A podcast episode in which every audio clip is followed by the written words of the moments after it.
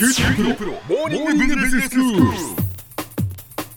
日の講師は久留米大学の塚崎君吉先生です。よろしくお願いします、はい、よろしくお願いします。え先生が日本経済が黄金期に入ったこれだけの理由という本を出版なさいました。その本の中からご紹介いただいています。先生今日はどういうお話でしょうか、はい、今日はですね、財政は破綻しないから心配しなくていいよっていう話です。ほう日本の政府の財政が赤字だっていう話はまあ皆さんご存知だと思いますし、はい。毎年の赤字の分を借金してますから、借金の残高ってまあ1000兆円ぐらいあると考えていただくといいですね。と言っても1000兆円っていうとうんよくわかんないでしょうから。はい。ピンときません。ですよね。日本人の大人の数って大体1億人なんです。はい。ですから大人1人当たりで1000万円ぐらいの借金だっていうふうに考えると大きな数字の場合分かりやすいですねしかしすごい借金ですよね。そうですね。すごいですね。一人当たりはい。1000万円ですか、そうです。で私たち一人一人がその税金を1000万円ずつ払うっていうことですか？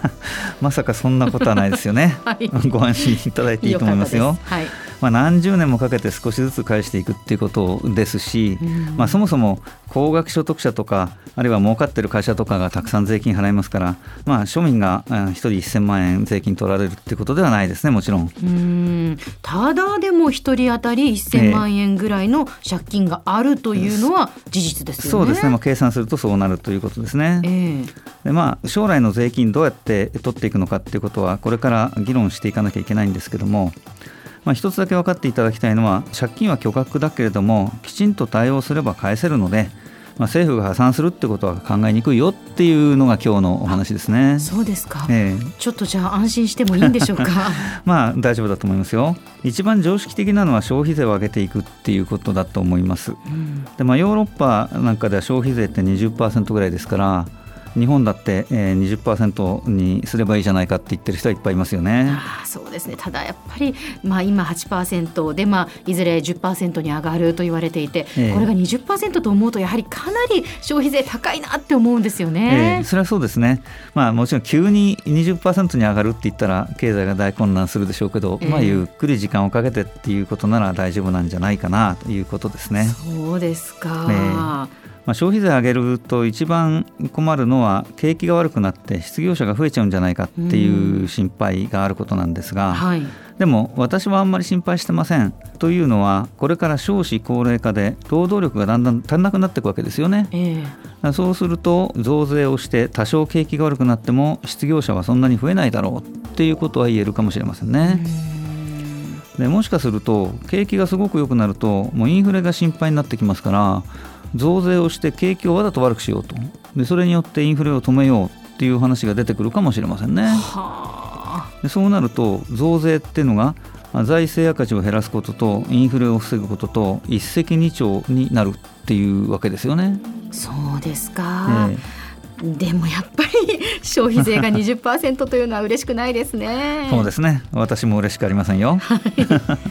そこで私は相続税を高くすればいいんだろうというふうに考えています。はい、まあ、特にあの子供のいない人の相続税を高くすればいいんだろうと思ってます最近は結婚しない人も多いですけども、まあ、親がいない独身者が亡くなると遺産って兄弟姉妹が相続するんですね。はい、そうすると、まあ、わざわざ兄弟姉妹に相続させなくても相続税として政府に納めてもらえばいいだろうっていう考え方が出てくるわけです。うーん。まあ、結婚していても子供がいない夫婦であれば同じことですね、まあ、旦那さんが亡くなった時は奥さんが相続するとして奥さんが亡くなった時には奥さんの兄弟姉妹が相続するわけですよね。はい、それぐらいなら相続税として政府に納めてもらってもいいんじゃないかなと私は思ってます。うーん。ですから相続税の法律を変えることによってまあ何十年か経つとものすごい金額の相続税が入ってくるんじゃないかなというふうに私は思ってるわけです。そうなんですね。えーで、えーここからはですねちょっとかなり極端な話をします。はい、朝っぱらから極端な話で恐縮なんですが、ええまあ、皆さんに安心してもらうためにえーちょっと極端な話をするということなので、はいぜひ聞いていただきたいですけどねわかりました。どういうお話でしょうか？日本は少子化ですから一人っ子と一人っ子を結婚して一人っ子が生まれると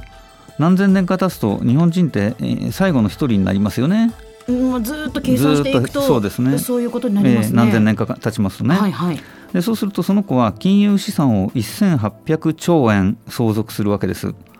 なぜかというと今の日本の家計の金融資産って全部の家計合計すると1800兆円あるわけですね。はい、でそれをだんだんあの一人っ子と一人っ子が相続していくわけですから、ええ、全部その子のものになるわけですよね。なるほどなるほど、まあ、あのあくまでもだから極端な話、っていうことですけどね。計算上ですけどね、はい、計算上そうなります、はい。ええ、でそうするとその子が亡くなった時にその1800兆円って政府に入りますよね。相続人いませんから、うん。はい、そう政府の借金が1000兆円あっても全然大丈夫ですよね。まあ頭の体操としてそういうことを考えてみると、ええ、意外と政府の借金って1000兆円あってもなんとかなるんじゃないかっていうそんな気がしてきませんか？そうですか先生。まあもちろんその何千年も経ってから返すんじゃなくて、まあ、何十年ぐらいの間にはしっかり増税をして、えー、政府の借金返すべきだと思いますけども、うん。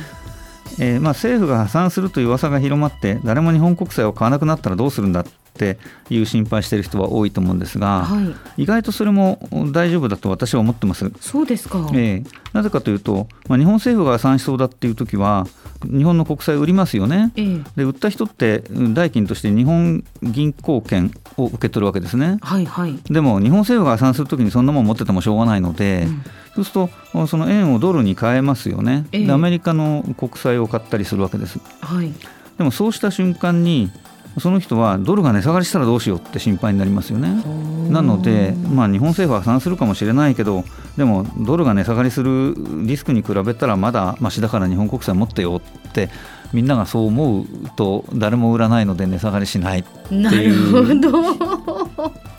そういうからくりですか、えー、だって今だって日本政府こんなに借金あるのにみんな喜んで日本国債持ってるわけでしょ、はい、それはアメリカ国債持つより安心だと思ってるからですよねですから今後も大丈夫なんでしょうねって私は思ってますでは先生今日のまとめをお願いしますはい日本政府が破産することはないと思いますこれから何十年かかけて消費税が増税されていくでしょうから大丈夫だということなんですが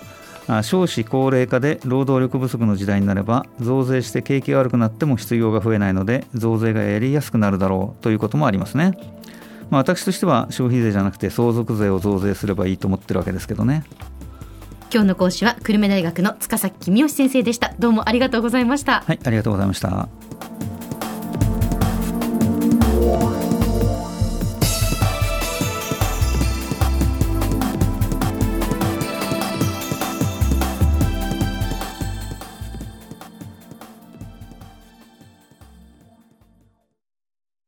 QT プロは通信ネットワーク、セキュリティ、クラウドなど QT ネットがお届けする ICT サービスです九州中に展開した光ファイバー網を基盤に一番身近なビジネスパートナーとして九州の企業自治体の皆様をサポートします。詳しくは QT プロで検索を。